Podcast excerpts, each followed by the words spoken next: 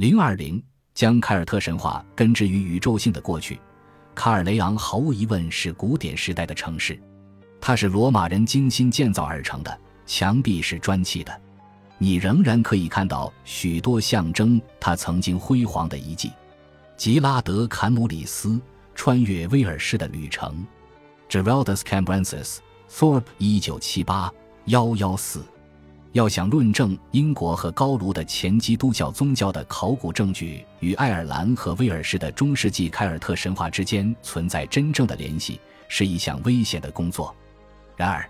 凯尔特西方奇特而复杂的神话景观，并非在毫无上下文语境的情况下，就以其完整形态一下子进入中世纪早期意识。相反，它是建立在我们在考古学证据中所看到的早期宇宙学的基础上的。举个例子，中世纪神话编写者把卡尔雷昂的罗马圆形剧场称为亚瑟王的圆桌会议，而进行这种连接的渠道很可能是故事叙述者，他们要么直接看到了过去的遗迹，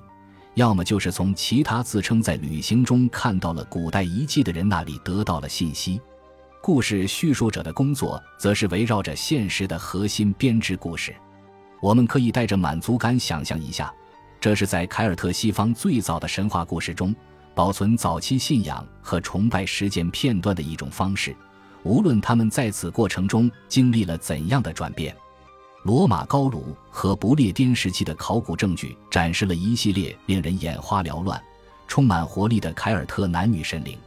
其中的一些。例如雷神塔兰尼斯、马之女神艾珀纳和三位一组的母亲神形象遍布欧洲各地，而另外的一些，如英格兰西部巴斯的水女神苏里斯、哈德良城墙附近卡拉堡的科文提娜和勃艮第的塞奎安娜，则是专属于某个地方、是特定圣泉或河流的化身。塔兰尼斯是风暴之神，但也是太阳神，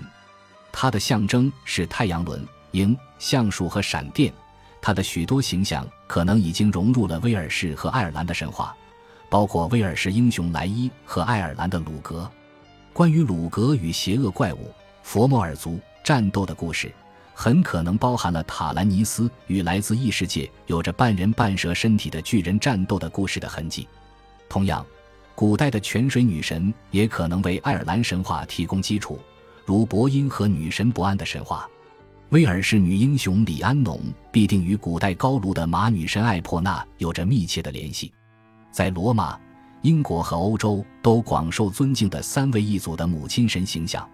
无疑与可怕的爱尔兰三位一组神灵魔利根娜和巴德系出同源。